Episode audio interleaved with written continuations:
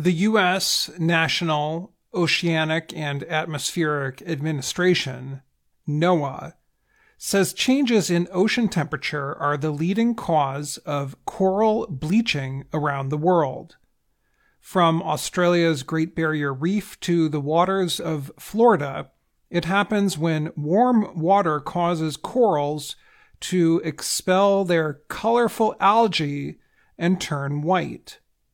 Derek Manzello is the head of Coral Reef Watch, which is part of NOAA. He said at least 35 countries and territories across five oceans and seas reported coral bleaching. He said that by the year 2040, all of the world's coral will suffer from bleaching if water temperatures do not cool. He said coral needs extended periods of cooler water to recover from bleaching. If the water does not cool, he said, the corals aren't going to have a chance to recover. But in the Gulf of Mexico, about 160 kilometers south of Galveston, Texas, a large coral reef is still doing well. The reef is part of the Flower Garden Banks National Marine Sanctuary. The reef formation covers over 400 square kilometers. It started with just two reef areas called banks in 1992. It now has 17 banks. It is described as undersea mountains of yellow, orange, and pink coral as far as the eye can see. Michelle Johnston oversees the protected marine area for the federal government. She said, Seeing that much coral in one place is magnificent and rare. Johnston said fishermen used to tell the story of a colorful area in the Gulf of Mexico, far from shore, 100 years ago.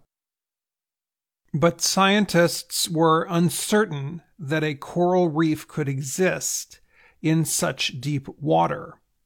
When divers finally reached the reef in the 1960s, they were surprised to find marine life.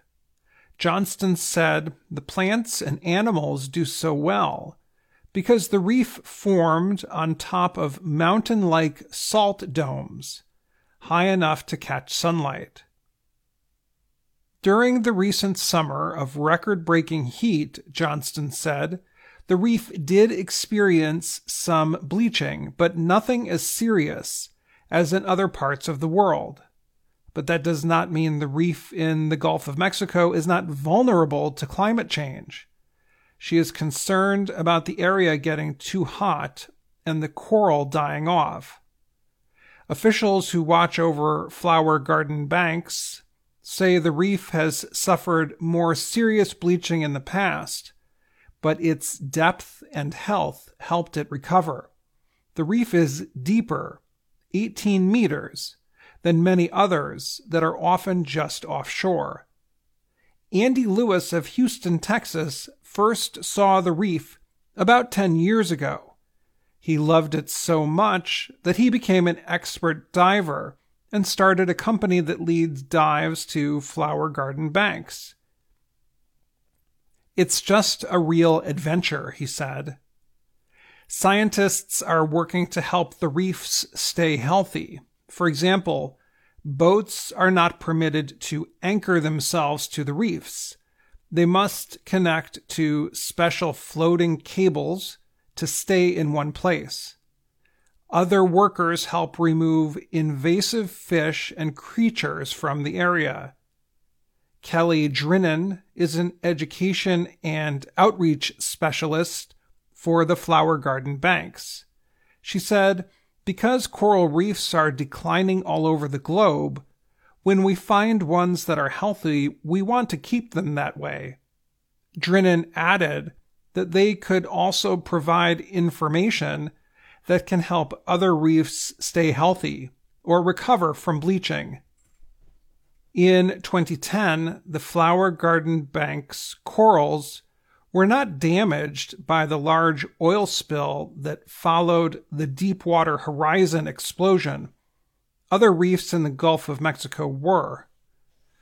So, researchers are using data from the reef to help guide the restoration of the damaged ones. Researchers are also comparing the genetics of Flower Garden Bank's corals to corals in other parts of the world, and they hope to grow and possibly replant them in other places.